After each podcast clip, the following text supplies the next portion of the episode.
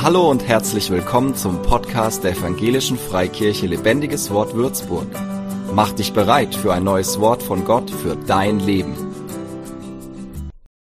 Heute geht es um eine ganz besondere Sache. Es geht um was Überlebensnotwendiges, würde ich sagen. Es ist was, was mein ganz persönliches Leben berührt hat. Wenn diese Sache nicht passiert wäre, wenn es das nicht geben würde, dann würde ich noch heute, vermutlich noch um diese Uhrzeit, Real Talk auf Drogen in irgendeinem Club sitzen. Ich würde irgendwo da draußen in der Welt sitzen. Ich wäre verloren, ich wäre kaputt, ich wäre der, der ich war, der,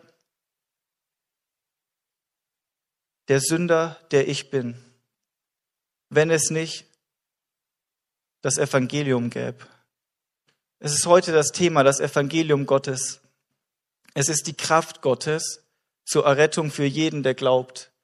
Und ich bin jemand, der von Gott errettet wurde. Nicht, weil ich gut war, nicht, weil ich gute Entscheidungen getroffen habe und auch nicht, weil ich es verdient habe, sondern weil da jemand war, der was gemacht hat, was größer war, als dass ich es jemals ganz begreifen könnte.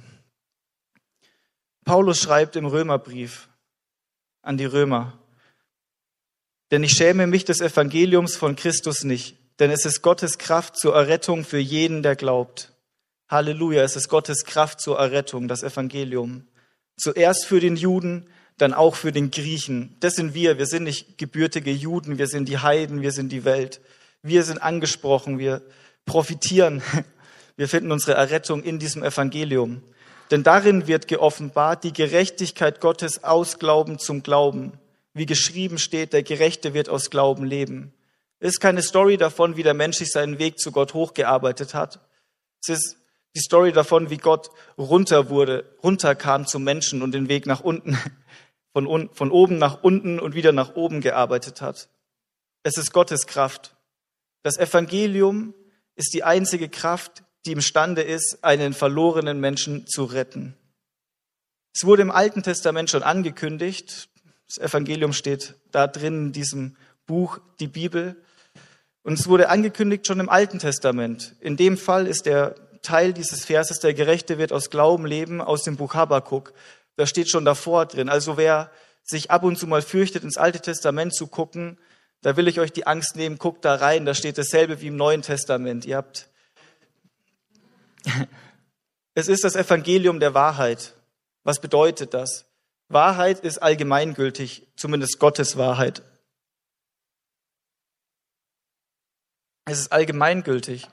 Das bedeutet, es ist zu jeder Zeit, an jedem Ort, für jeden Menschen gültig. Es ist egal, welche Hautfarbe der Mensch hat. Es ist egal, wie alt der Mensch ist. Es ist egal, welche Religion der Mensch hat oder welche Sprache er spricht. Das Evangelium ist die Wahrheit Gottes und es ist allgemeingültig. Und es ist wichtig, dass wir dieses Evangelium hören. Denn es ist nichts, was wir von selbst aus wissen, sondern es muss uns erzählt werden, wir müssen es aus der Bibel lesen, es muss uns verkündet werden und dann kann diese Kraft wirksam werden in unserem Leben, dann kann es retten. Und es ist wichtig, dass wir das Evangelium richtig kennen. Denn wie wir schon oben gelesen haben, es geht um Glauben, wir kommen da später nochmal drauf zurück, es geht um Glauben und wir können nicht das glauben, was wir nicht kennen, oder? Und wenn das Evangelium die Kraft hat zu retten, dann im Umkehrschluss hat das, was nicht das Evangelium ist, nicht die Kraft, uns zu retten, oder? Und deswegen ist es wichtig, dass wir das richtig haben. Paulus schreibt hier auch an die Korinther, ich möchte euch an das Evangelium erinnern, das ich euch verkündigt habe. Ihr habt die Botschaft abgenommen, äh, angenommen. Sie ist die Grundlage eures Lebens geworden, das Fundament, da bauen wir drauf, das ist fest. Wenn der Sturm kommt, da stürzt das Haus nicht ein, wenn es auf dem Fundament des Evangeliums steht.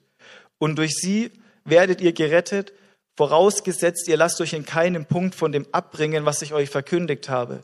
Andernfalls werdet ihr vergeblich zum Glauben gekommen. Das ist ein krasser Vers. Geht hier darum eben um genau diesen Punkt. Das Evangelium hat die Kraft Gottes und keine anderen Dinge. Und in der heutigen Zeit, wie auch in den Zeiten zuvor, arbeitet hier auch ein Feind Gottes in dieser Welt und er versucht ein anderes Evangelium zu erzählen. Er versucht uns andere Geschichten zu erzählen, auf die Menschen dann auch bauen. Aber sie stehen nicht sicher, denn das Evangelium ist die Kraft Gottes zur Errettung und nicht das, was der Teufel, was Menschen oder irgendwer sich erfindet oder ergründet. Was ist das Evangelium? Wie beginnt das Evangelium? Evangelium an sich bedeutet die frohe Botschaft, die gute Botschaft, die Heilsbotschaft. Das klingt ja erstmal super, aber es beginnt doch mit einer schlechten Nachricht. Und die schlechte Nachricht ist, denn alle haben gesündigt und verfehlen die Herrlichkeit, die sie vor Gott haben sollten. Der Mensch, wie wir sind, wurde in Gemeinschaft mit Gott geschaffen im Paradies. Und er hat dort im Paradies sich von der Schlange belügen lassen und seine eigene Entscheidung getroffen, Gottes, nicht Gott ungehorsam zu sein. Eva hat von diesem Apfel oder von dieser Frucht im Paradies gegessen und die Sünde kam in das Leben. Die Sünde kam auf den Menschen. Der Mensch ist seit diesem Ereignis getrennt von Gott. Er verlor seine Herrlichkeit, weil er gesündigt hat. Der Mensch ist als Nachfahre Adams ein Sünder und so sind, weil er ein Sünder ist, die Früchte und die Werke, die er in seinem Leben tut, Sünden. Das bedeutet im Endeffekt, wir sind gefallene Menschen, getrennt von Gott und weil wir getrennt von Gott sind, ist das, was aus uns rauskommt, nicht das, was aus Gott rauskommt. Und wenn Gott gut ist und das, was nicht Gott ist, nicht gut ist, dann ist das, was aus uns, die wir nicht mit Gott verbunden sind, natürlich das, was rauskommt, nicht von Gott und nicht gut. Lustigerweise, was lustigerweise in diesem Garten Eden der Baum war, der Baum der Erkenntnis von Gut und Böse. Die Lüge war, ey, wenn ihr davon esst, könnt ihr Gut und Böse unterscheiden. Ihr werdet sein wie Gott. War absolut eine Lüge. Keiner von uns ist wie Gott. Und ich würde auch mal behaupten, keiner von uns kann Gut und Böse unterscheiden, wenn wir mal ehrlich sind. Der Mensch definiert seitdem Gut und Böse für sich selbst, aber nicht anhand Gottes Standard sehen wir auch ein bisschen daran, es gibt keine moralische Evolution in der Welt. Wenn man da mal reinguckt, wir treiben denselben Unfug, dieselbe Zeit. Wir haben nur heutzutage Handys und Internet und das benutzen wir auch, um dieselben alten Dinge zu tun, die nicht gut sind. Gottes Standard sind die zehn Gebote. Wir kennen alle die Gebote. Du sollst Gott ehren. Du sollst seinen Namen nicht missbrauchen, du sollst Vater und Mutter ehren, du sollst nicht morden, du sollst nicht lügen, du sollst nicht die Frau deines Nächsten begehren.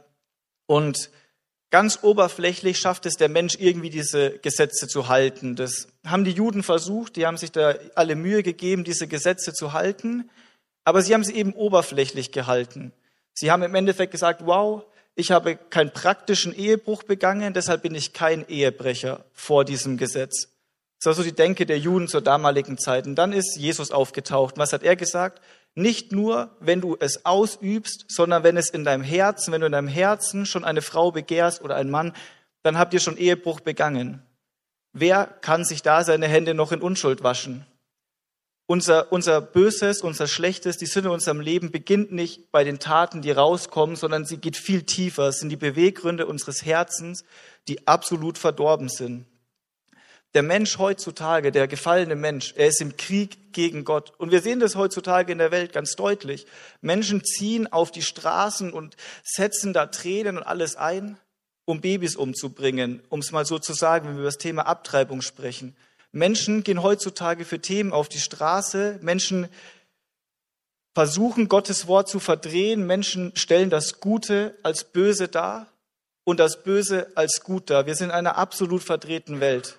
Und jeder von uns war oder ist dem ausgesetzt und ist ein Teil von diesem System. Keiner ist besser.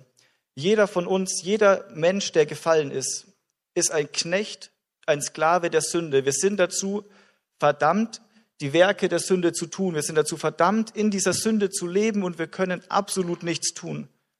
Die Bibel ist richtig krass, wenn es darum geht, sogar Sklaven der Sünden. Überlegt mal, wie krass das ist. Wir denken immer, wir wären so übel frei, wir haben doch den freien Willen, ich bin so frei, ich entfalte mich selbst. Nein, du bist ein Sklave der Sünde, du bist nicht frei. Du bist nicht am Leben in deiner Freiheit, du bist tot in deiner Sünde. Laut der Bibel. Jesus selber sagt, du bist ein Kind des Teufels und tust die Werke des Teufels. Oder du bist ein Kind des Teufels, wenn du die Werke des Teufels tust. Das sind Wahrheiten der Bibel.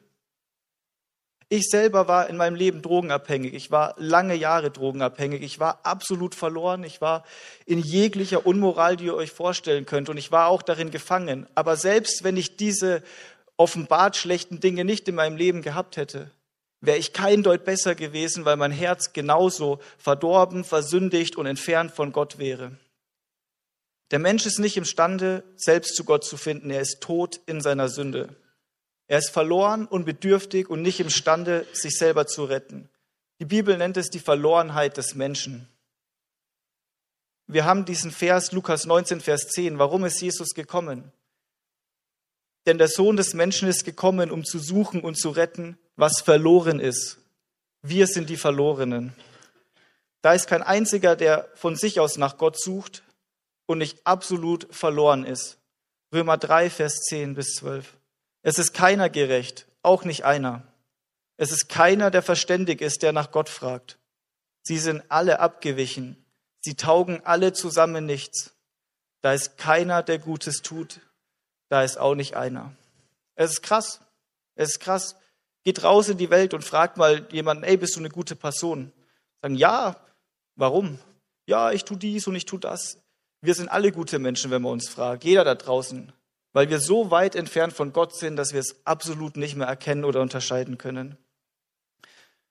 Der Mensch weiß nicht von sich selbst aus, dass er ein Sünder ist. Der Mensch weiß nicht von sich selbst aus, dass er verloren ist.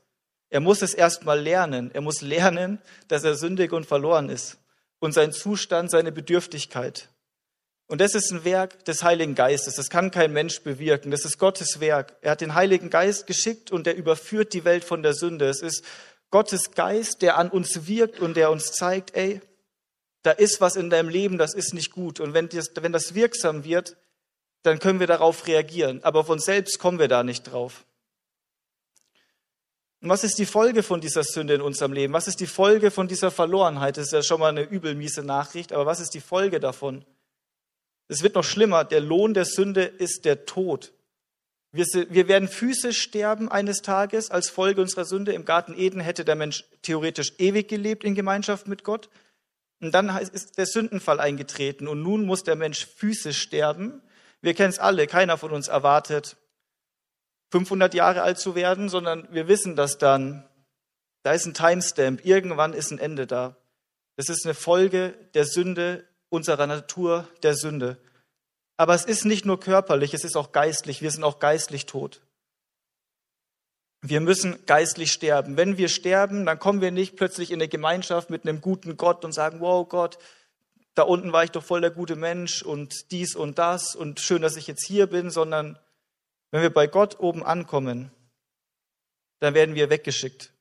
Wir werden keine ewige Gemeinschaft mit Gott haben können. Das bedeutet der geistliche Tod. Wir sind geistlich nicht imstande, Gemeinschaft mit Gott zu haben, nicht in dieser Welt und nicht in der Ewigkeit. Gott ist gerecht.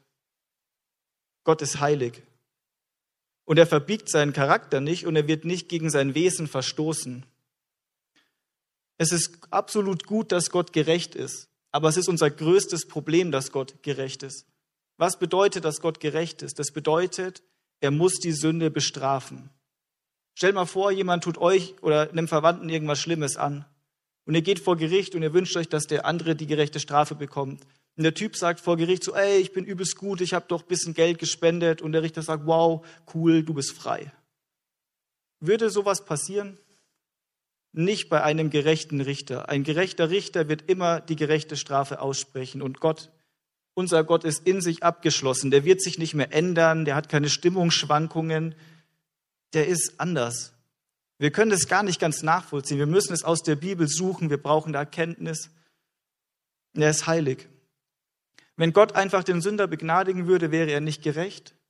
Und wenn ein heiliger Gott Sünder in seine Gemeinschaft berufen würde, dann wäre er nicht heilig. Heilig ist rein, heilig ist sauber, heilig ist Gott. Der Mensch ist es absolut nicht und deswegen kann er nicht in Gemeinschaft mit Gott leben. Heutzutage weiß kaum einer da draußen, dass Gott nicht dieser senile alte Mann mit einem Bart ist.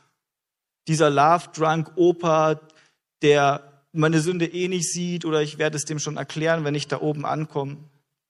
Aber es ist nicht der Gott, der da wirklich auf die Menschen wartet. Da oben wartet ein heiliger, ein gerechter und auch ein furchterregender Gott. Und doch ist dieser Gott auch die Liebe. Aber da kommen wir später hin. Gott, der Mensch hat absolut keine Ausrede, wenn er irgendwann mal vor Gott stehen wird. sondern ihn wird das Gericht Gottes treffen und das Gericht Gottes wird gerecht sein. Das will heutzutage kaum jemand hören. Wer will hören, dass Gott bestrafen wird und dass es uns gerecht treffen wird? Niemand. Doch im Römerbrief steht, aufgrund der Verstocktheit und deines unbußfertigen Herzens heust du dir selbst Zorn an für den Tag des Zorns und der Offenbarung des, Gerichten, des gerechten Gerichts Gottes. Unser Gott ist sogar zornig. Er wurde zornig durch die Sünden, die wir hier treiben, wo wir gegen seine Gebote verstoßen, absolut von ihm getrennt leben und schreckliche Dinge tun, die mein Gräuel sind. Das hat einen zornigen Gott zur Folge. Und dieser die Bibel spricht auch von dem Kelch des Zorns. Da ist ein Kelch und der wird immer voller von Zorn. Und an einem Gericht wird sich dieser Zorn Gottes entladen. Doch Jesus ist gekommen. In Thessalonicher 1, Vers 10 steht, und um seinen Sohn aus dem Himmel zu erwarten, den er aus den Toten auferweckt hat. Jesus, der uns errettet vor dem zukünftigen Zorn. Also schon mal ein Spoiler Alert. Es gibt eine Lösung, es gibt einen Weg, aber der kommt nicht aus uns heraus. Und weil das jetzt vielleicht so klingen könnte, Gott hat keine Freude daran, den Sünder zu bestrafen. Gott denkt nicht, wow, nice, ich freue mich darauf, diesem Sünder eins überzuziehen und ihn in die ewige Trennung zu schicken. Aber er wird es tun. Aber in Hesekiel 18,23 steht, oder habe ich etwa gefallen am Tod des Gottlosen, spricht Gott der Herr, und nicht vielmehr daran, dass er sich von seinen Wegen bekehrt und lebt. Unser Gott möchte, dass wir leben. Und er ist die Liebe. Er ist ein Richter, aber er ist ein Erretter. Er wird aber nicht ungerecht werden, nicht seinen Charakter verbiegen, um ein Retter zu werden. Aber weil er die Liebe ist, weil er ein Befreier ist, hat er einen Weg gebahnt, wie wir Gemeinschaft mit ihm haben können, wie wir mit ihm versöhnt werden können, obwohl es keiner von uns in irgendeiner Form verdient hätte. Wir brauchen einen Erlöser, wir brauchen einen Messias. Und dieser Messias, der wurde im Alten Testament schon angekündigt. Hier schreibt Jesaja von dem Messias. Wer könnte es sein? Spoiler Alert, es ist Jesus. Aber den findet ihr nicht erst im Neuen Testament, der taucht nicht erst in den Evangelien auf, der steht schon auf jeder Seite davor. Also wenn ihr Jesus kennenlernen wollt, geht in eure Bibel und forscht danach und ihr werdet ihn finden auf jeder Seite. Bittet Gott um Erkenntnis. Ihr braucht keinen Pastor, ihr braucht keinen Kleingruppenleiter oder keinen Lehrer dafür. Gott hat euch das Werkzeug dafür gegeben, wenn ihr seine Kinder seid. Er wuchs auf vor ihm wie ein Schössling, wie ein Wurzelspross aus dünnem Erdreich. Er hatte keine Gestalt und keine Pracht. Wir sahen ihn, aber sein Anblick gefiel uns nicht. Krass. Schauen wir uns mal die Jesusbilder von heute an. Das ist der schönste Jesus ever, oder? Wenn wir die Jesusbilder angucken, lange Haare, glatt, wow, der ist so wunderschön, der ist wirklich menschlich attraktiv, der Jesus. Das ist nicht der Jesus, von dem ich hier lese. Keine Gestalt, keine Pracht. Wir sahen ihn und sein Anblick gefiel uns nicht. Das ist der Jesus, der damals hierher gelaufen ist. Verachtet war er und verlassen von den Menschen. Ein Mann, der Schmerzen und mit Leiden vertraut, wie einer, von dem man das Angesicht verbirgt, so verachtet war er. Fürwahr, er hat unsere Krankheiten getragen und unsere Schmerzen auf sich geladen. Wir aber hielten ihn für bestraft, von Gott geschlagen und niedergebeugt. Ist es nicht krass?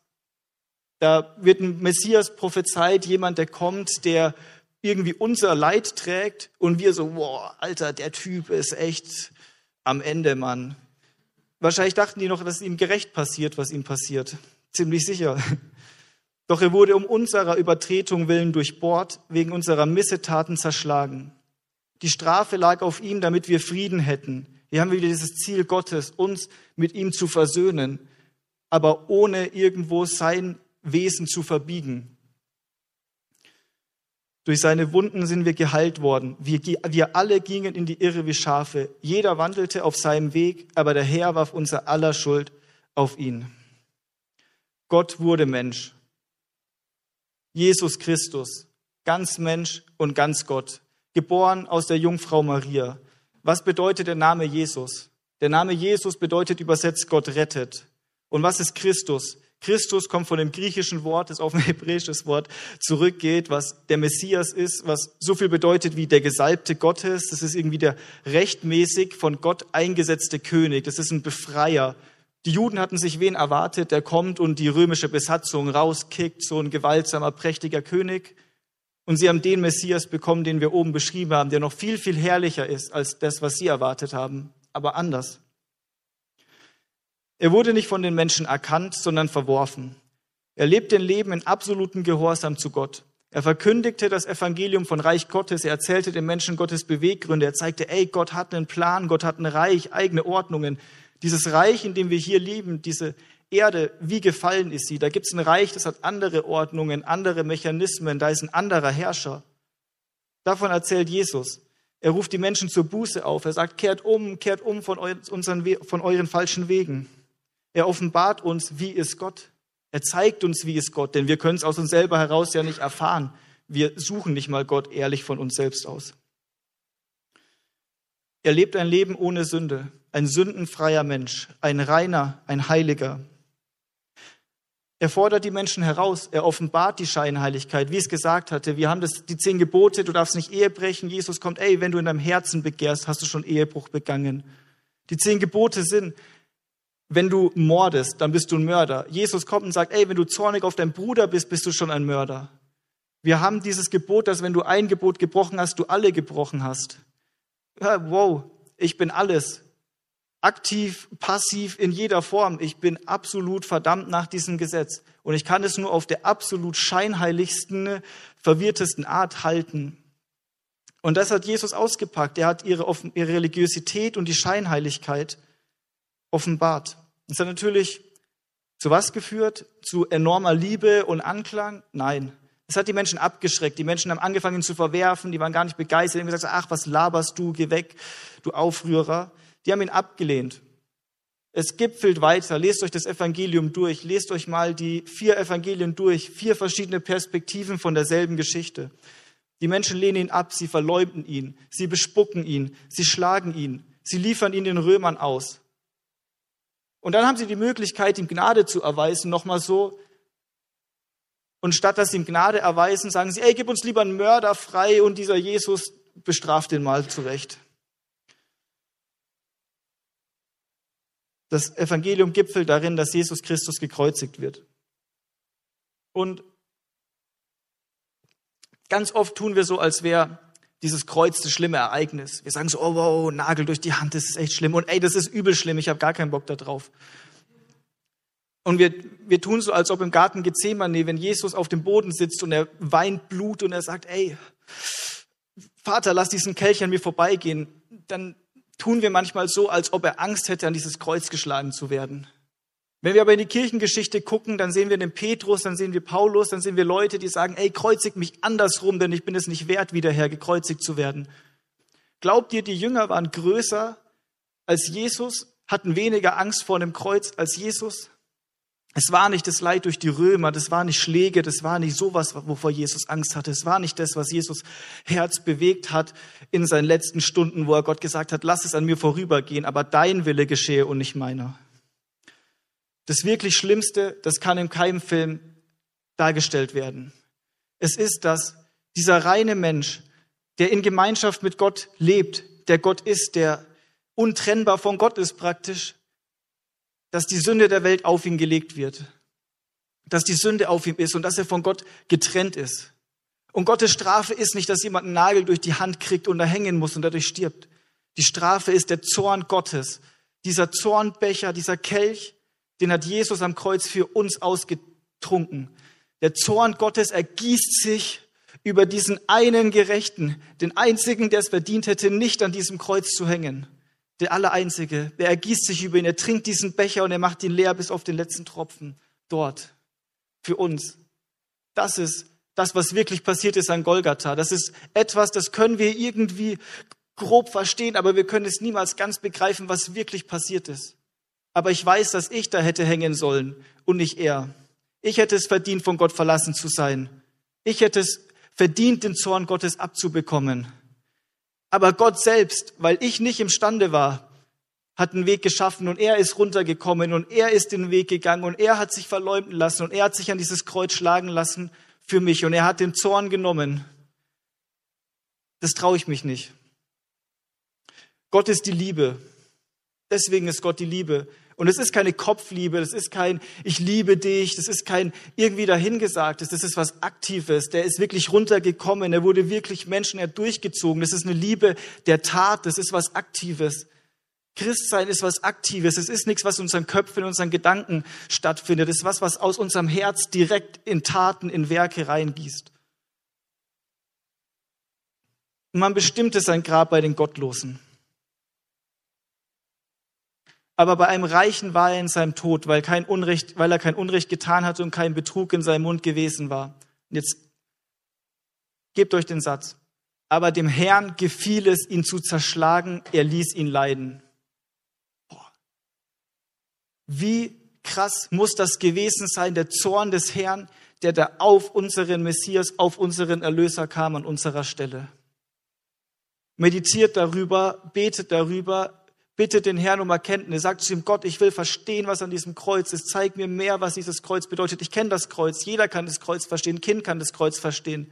Aber es geht tiefer und es geht tiefer und es geht tiefer. Und kein Mensch kann jemals ergründen, was wirklich da geschehen ist. Keiner kann jemals am Ende dieser Liebe, am Ende dieser Gnade, am Ende von diesem Werk rauskommen und sagen, ich habe es ganz ergründet. Keiner als Gott.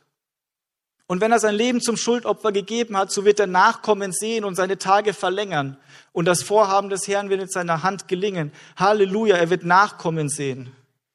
Halleluja. Gleich wie durch den Ungehorsam des einen Menschen die vielen zu Sünder gemacht worden sind, so werden auch durch den Gehorsam des einen die vielen zu Gerechten gemacht. Gerechtigkeit ist die Bedingung, mit Gott im Frieden zu sein. Es ist die Bedingung, um keine Strafe für Sünde mehr zu erhalten. Das ist die Gerechtigkeit. Und der Mensch ist nicht von sich aus gerecht. Jesus war gerecht und Jesus hat unsere Sünde auferlegt bekommen. Er, der gerecht war, und wir, die Sünde sind, bekommen seine Gerechtigkeit auferlegt.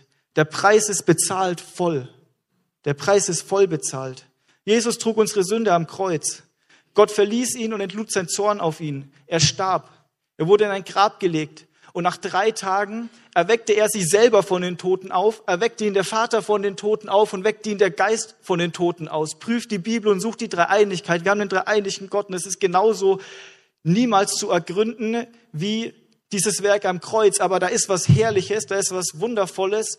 Sucht danach. Halleluja. Prüft die Stellen. Sucht danach, wie ist Jesus von den Toten auferstanden. Da steckt so viel drinnen. Ich wünschte mir, ich wüsste mehr. Ich wünschte mir, ich könnte euch das kleine bisschen, was ich weiß, irgendwie schenken. Aber ich weiß, dass es Gott euch schenken will und noch viel, viel mehr. Sucht danach, geht auf die Suche und ihr werdet finden. Das Evangelium bedeutet Gemeinschaft mit dem lebendigen Gott zu haben.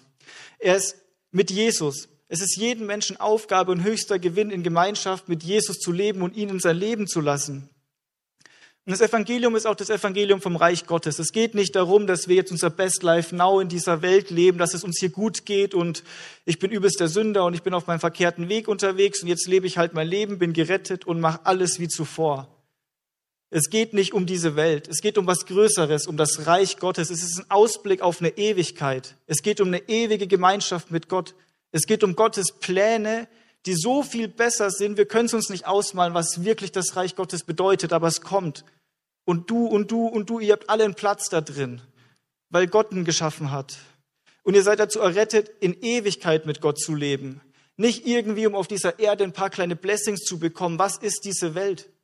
Was ist diese Welt? Diese gefallene Welt ist nichts.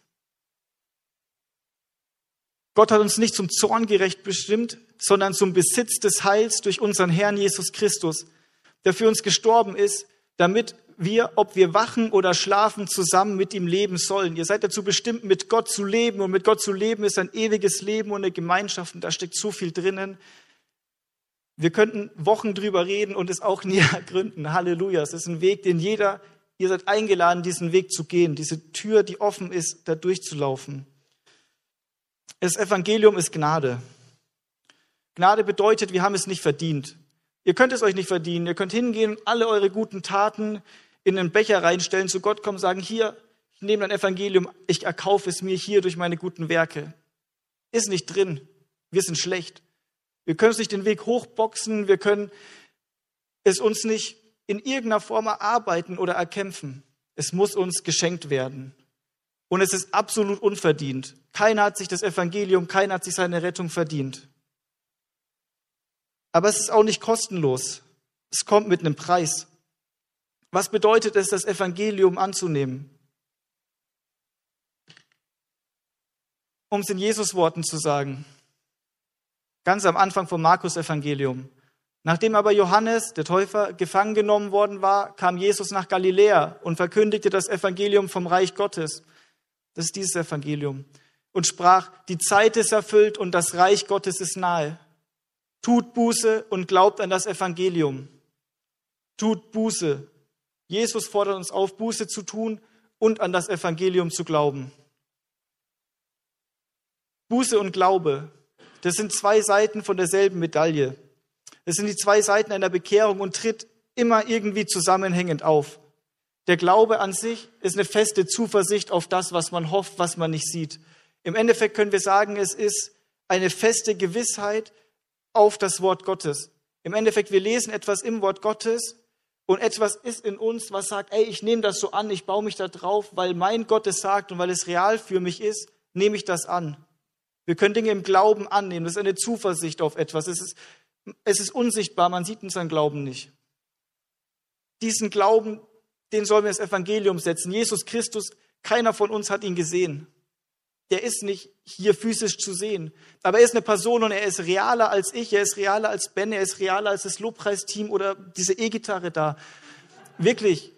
Und genauso real ist das, was in Gottes Wort drin steht. Und genau so dürfen wir da drauf bauen. Dann schützt es uns, dann stehen wir da drauf, dann kann der Feind da nicht ankommen. Der Feind kann das verwirren und bearbeiten, was nicht von Gott ist. Aber da, wo Gottes Herrschaftsbereich anfängt, da ist kein Durchkommen mehr für den Feind. Stellt euch im Glauben auf das Evangelium. Und jetzt schauen wir uns mal die Buße an. Buße geht dem Glauben voraus. Buße ist die Reaktion auf Sünde und auf das Evangelium. Jesus selber hat eine recht krasse Aussage auch in Lukas getroffen, Lukas 13, Vers 3. Ich sage euch, wenn ihr nicht Buße tut, werdet ihr alle ebenso umkommen. Wir müssen Buße tun, wir müssen verstehen, was heißt Buße tun, was meint das? Ist das jetzt ein Werk? Muss ich jetzt doch wieder mir den Weg zum Olymp hochkämpfen? Nein, absolut nicht. Aber Gott hat über eine Zeit hinweg gesehen. Wir waren leer, wir waren blind, wir waren ungewiss, aber wir haben jetzt ein Evangelium erhalten. Wir haben von Gott erfahren, dass wir verloren sind. Und jetzt gebietet Gott allen Menschen Buße zu tun. Er erwartet eine Reaktion auf das, was er uns sagt. Eine Reaktion ist es. Buße verbinden wir oft mit Bußgeld. Im Endeffekt so, wow, ich bin so schnell gefahren, jetzt muss ich 20 Euro zahlen. Gott will nicht, dass du 20 Euro zahlst. Er will schon, dass du auch Geld gibst und großzügig bist. Aber Gott will nicht, dass du deine Strafe, du kannst deine Strafe mit nichts auf, aufwiegen. Das geht nicht. Buße im Griechischen ist das Wort Metanoia, das habt ihr bestimmt oft gehört und es meint so viel wie die Meinung und den Sinn des Denken zu ändern. Und im Hebräischen, Schub, ich kann Hebräisch überhaupt nicht aussprechen, aber es bedeutet umkehren. Und wenn wir diese beiden Dinge zusammentun, dann sind wir recht nah daran, was die Bibel meint, wenn sie über Buße spricht. Es ist eine Entscheidung, ein wollender Richtungswechsel, der aber auch schon aktiv ist. Es ist kein Ich denk's mir nur. Jetzt mal als Beispiel, Stellt euch mal vor, ich komme so jetzt heim zu meiner Frau und ich, ich bin so übelster Ehebrecher, habe irgendeine Affäre und dann sage ich so, ey, mein Denken hat sich geändert. Ich dachte bisher, das wäre übel gut. Jetzt habe ich erfahren, es ist schlecht. Ich habe Buße getan. Mein Denken ist anders. Aber ich gehe jetzt zu meiner Affäre. Hallo? Glaubt ihr, das ist die Buße, von der die Bibel spricht? Dass das einfach nur ein anderes Denken ist auf einer menschlichen Ebene. Es ist ein Sinneswandel. Es ist unser Herz, unsere Emotionen. Es ist alles, was dem folgt. Und es ist auch kein Werk, was wir wirklich aus uns, es ist eine Entscheidung, die wir treffen, aber es ist auch ein Werk des Heiligen Geistes. Der Heilige Geist führt uns in die Buße. Er befähigt uns erstmal dazu, das tun zu können. Buße ist die richtige Antwort auf einen falschen Lebensstil. Wir sind unterwegs auf dieser Welt, auf dem breiten Weg, der ins Verderben führt. Und Buße ist dieses, hey, ich zeige dir einen Weg und ich zeige dir, dass dein Weg falsch ist. Und jetzt ist es die Hand, die dich, die sagt, komm mit auf den richtigen Weg, der geht da lang. Und es ist deine Entscheidung, diese Hand zu nehmen. Du kannst dich widersetzen. Du kannst sagen, nein, ich möchte nicht. Das steckt da drin. Es ist keine emotionale Handlung. Es geht nicht darum, dass ihr jetzt emotional aufgewickelt seid sagt, ah, ich, ich tue Buße. Es geht um die nüchterne Entscheidung auch. Und die ist von Emotionen begleitet, weil wenn wir erkennen, dass wir Sünder sind vor Gott, dann macht es was mit uns. Aber wenn es rein emotional ist, dann gehen wir heim, die Emotion ist weg und die Buße ist weg. Wenn Menschen glauben, ohne Sünde zu sein, dann können sie das Werk Christi nicht annehmen. Das ist die absolut größte Dummheit für jeden Menschen, das Werk Christi zu hören, wenn er glaubt, gut zu sein. Das, der Mensch muss erstmal erkennen, dass er verkehrt ist. Wenn du glaubst, ohne Sünde zu sein, Wir haben den Bibelvers, wenn wir unsere Sünden bekennen, dann ist er treu und gerecht und reinigt uns von jeder Ungerechtigkeit. Gott macht uns rein, wenn wir unsere Sünden bekennen. Wenn wir sagen, ey, ich bin ein Sünder, ich benötige deine Hilfe, Gott, dann haben wir den Messias, dann haben wir einen Retter, dann haben wir einen Helfer, dann haben wir eine gute Kraft, die stärker ist als wir selbst, die uns da raushilft. Aber wenn wir sagen, nee, ich bin gut, was soll da in deinem Leben wirksam werden? Auf welches Fundament stellst du dich? Das ist nicht das Fundament Gottes, das ist das Fundament des Satans und es wird einen Tag geben, da wird jeder sehen, was er davon hat. Apostelgeschichte 26, Vers 18. Da lernen die Apostel wen? Um ihnen die Augen zu öffnen, damit sie sich bekehren von der Finsternis zum Licht, von der Herrschaft des Satans zu Gott, damit sie Vergebung der Sünden empfangen und ein Erbteil unter denen, die durch den Glauben an mich geheiligt sind. Da sehen wir wieder diesen Zusammenhang, da sehen wir dieses Bekehr dich, tu Buße, kehr um, sag, ey, ich bin Finsternis, aber ich will zum Licht, ich bin ein Kind des Satans, aber ich will ein Kind Gottes sein, ich will nicht mehr der sein, der ich war.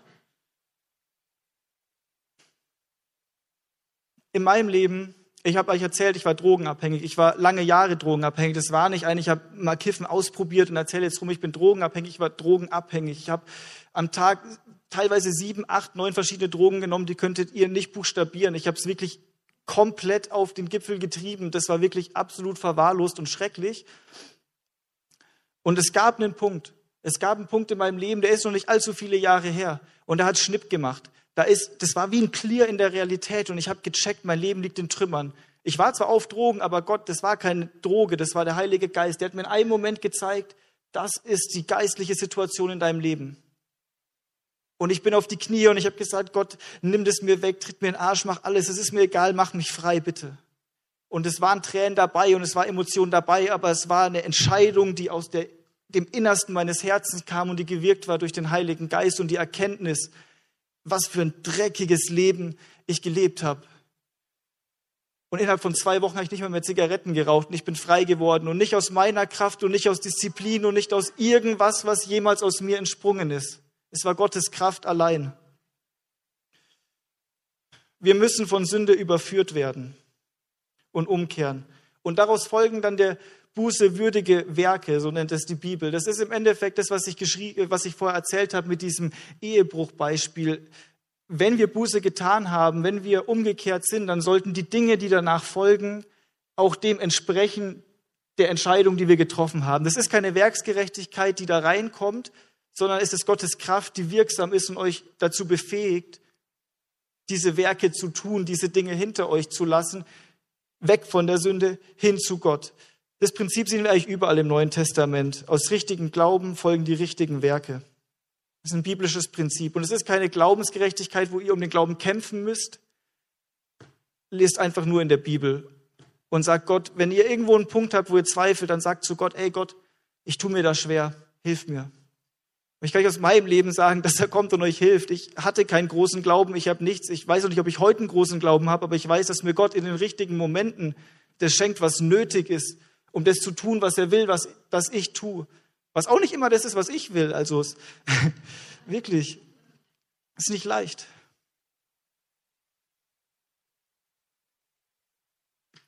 Jesus spricht, kommt alle her zu mir, die ihr mühselig und beladen seid, so will ich euch erquicken. Nehmt auf euch mein Joch und lernt von mir, denn ich bin sanftmütig und von Herzen demütig. So werdet ihr Ruhe finden für eure Seelen, denn mein Joch ist sanft und meine Last ist leicht. Was ist das Joch? Bedeutet es, ein Mensch kehrt um und ist dann so ein Ochse und der wird irgendwo hingeschickt? Nein. Das Joch ist so praktisch ein Gerät, mit dem man zwei oder mehrere Ochsen nebeneinander gespannt hat. Und man hat den alten Ochsen genommen und einen jungen Ochsen, um den jungen Ochsen zu lernen, wie das geht, den Flug oder den Wagen zu ziehen. Wahrscheinlich eher den Flug. Ähm, und so lädt uns auch Jesus ein und sagt, ey, ihr seid mühselig und beladen so. Wenn du mühselig und beladen bist, dann komm zu mir. Komm von deinem Weg auf meinen Weg, komm mit unter mein Joch und ich zeige dir, wie wir das ziehen. Dieses Joch, das ist sanft und das ist leicht. Das Joch, was in der Welt auf uns liegt, pff, Alter, wirklich. Jesus ruft die Sklaven Satans, um sie zu Kindern Gottes zu machen, die Kinder des Teufels, um sie zu Kinder Gottes zu machen. Er gibt uns Kraft, er gibt uns ein ganz neues Leben, er erfüllt uns mit da ist Liebe, da ist Friede, da ist Freude, aber nicht auf eine weltliche Art, nicht auf ein Haha, ich habe kurz Spaß, sondern es ist was Tiefes. Und es ist nicht in jedem Moment da, aber es ist zur richtigen Zeit da. Wenn du das annimmst, dann hast du das Gute erwählt und darfst Erfahrungen machen, die alles übersteigen. Du lernst einen Gott kennen, der dich liebt, der die Liebe ist. Und das ist die wirkliche Liebe. Das ist die Liebe, die Menschen überall suchen, außer bei Gott. Und es ist die Liebe, die nirgendwo ist, außer bei Gott. Und weil ich das euch so erzählt habe, will ich euch erzählen, wenn ihr diesen Weg geht und errettet seid, dann wird das nicht heißen, dass ihr jetzt euer Best Life Now lebt und jedes Blessing auf dieser Welt habt und alles gut sein wird. Nein.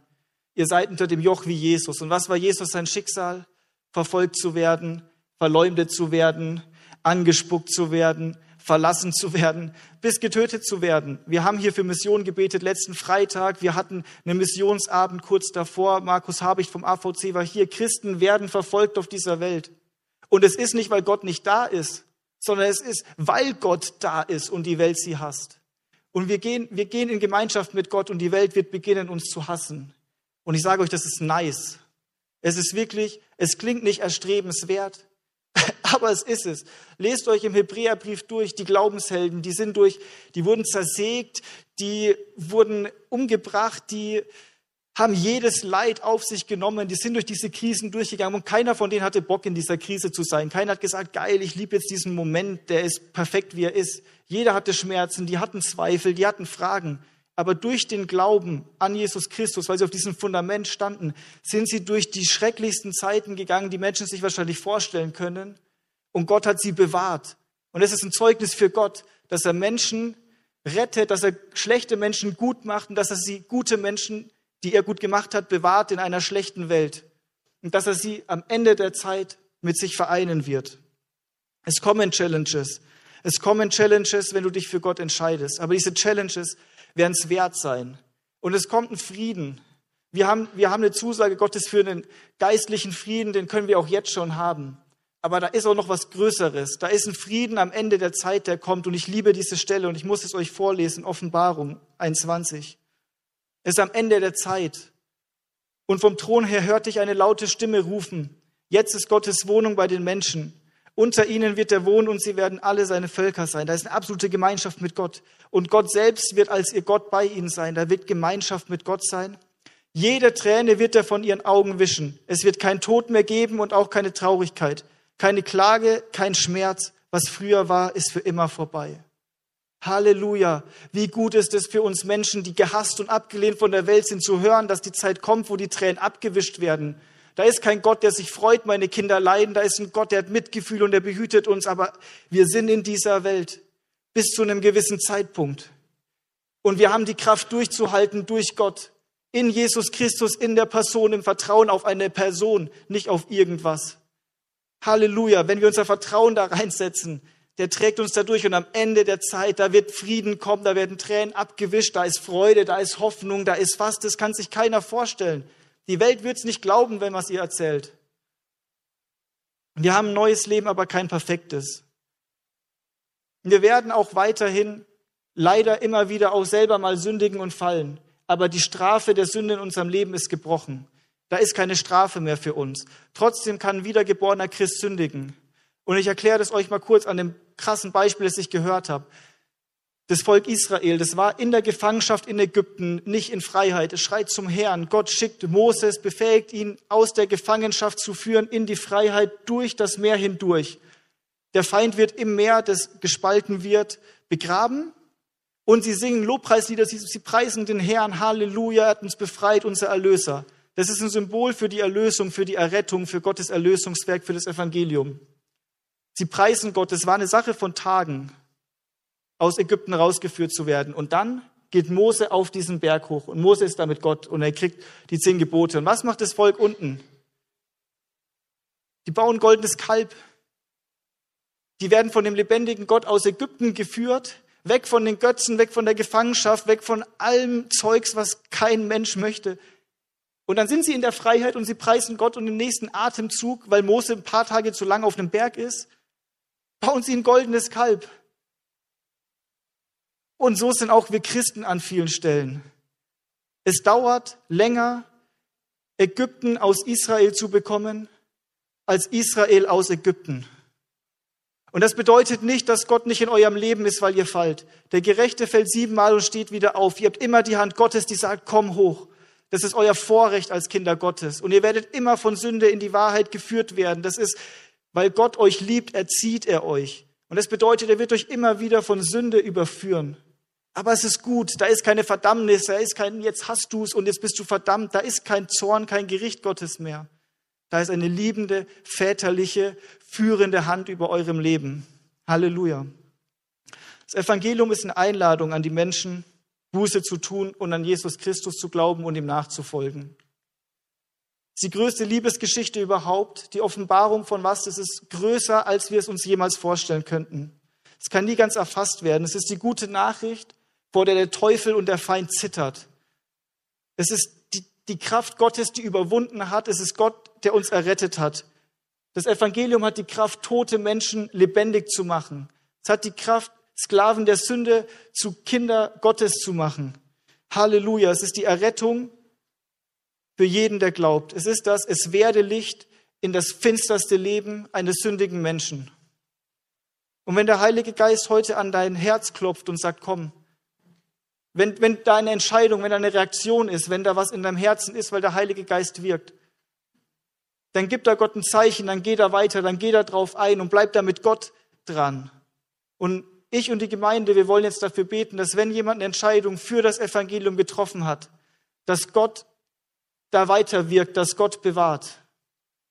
Okay? Okay. Ja, danke Jesus für dein Evangelium und das, was du für uns getan hast.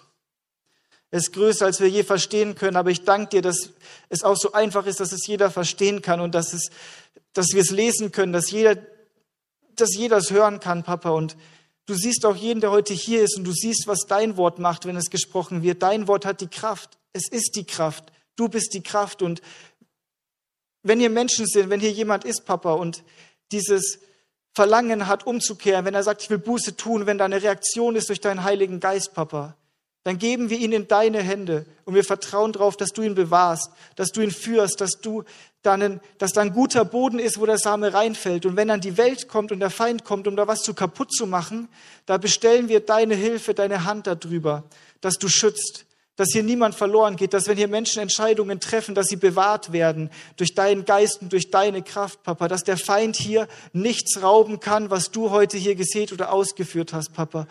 Halleluja, lass dein Werk, lass es gut werden, Papa. Verherrliche dich an den Menschen, Schick sie da raus, um Zeugnis zu erzählen von dem, wo du sie befreit hast und was abging, Papa, damit noch mehr Menschen erfahren dürfen, was für ein guter Gott du bist. Ich danke dir, dass du nicht tot bist. Ich danke dir, Papa, dass du nicht auf Zahlen guckst, dass es dir um jeden einzelnen Menschen geht und dass dir niemand zu sehr verloren ist, sondern egal wo du stehst, wo du jetzt gerade stehst und egal wie sündig du dich fühlst und selbst wenn du 20 Jahre im Glauben gehst und die sündig fühlst, wenn du deine Sünden bekennst und Buße tust, ist Gott ist treu und gerecht und er wird dich reinigen und da ist Gemeinschaft und da ist Liebe und da ist Versöhnung und da ist Frieden mit Gott und das sprechen wir hier aus über die Gemeinde, über die Versammlung. Halleluja. Papa, ich danke dir, dass du Sünder zu Buße führst und dass wir an das Evangelium glauben dürfen. Halleluja. Und ich bitte auch für die Taufe, Papa, dass die Täuflinge behütest und jeden, der heute hier eine Entscheidung für Gott trifft oder öffentlich bekennt, dass du dich dazu stellst vor der geistlichen und vor der physischen Welt, Papa. Und zeig jedem Menschen hier in diesem Raum seinen nächsten Schritt mit dir. Egal wie, wo wir im Glauben stehen, wir brauchen immer einen nächsten Schritt mit dir und zeig jedem von uns, wo du mit uns hin willst. Danke, dass du uns erlöst hast und dass du uns auf einem guten Weg führst, Vater. Amen. Wenn du eine Entscheidung getroffen hast, ganz kurz, es ist, es ist wichtig, wenn du eine Entscheidung getroffen hast, such dir eine Gemeinde, such dir eine Gemeinschaft, geh zu Next Steps, geh an Infopunkt, geh zu den Betern, geh zu Ben, geh zu mir, geh zu irgendwem und sprich mit Menschen darüber. Such dir eine Gemeinschaft, such dir eine Gemeinde, such dir eine Kleingruppe, denn es ist wichtig, dass wir nicht alleine sind. Wenn wir alleine sind, kommt der Feind und versucht uns da ein bisschen was zu rauben. Wir brauchen uns einander. Deswegen versammelt uns Gott. Amen.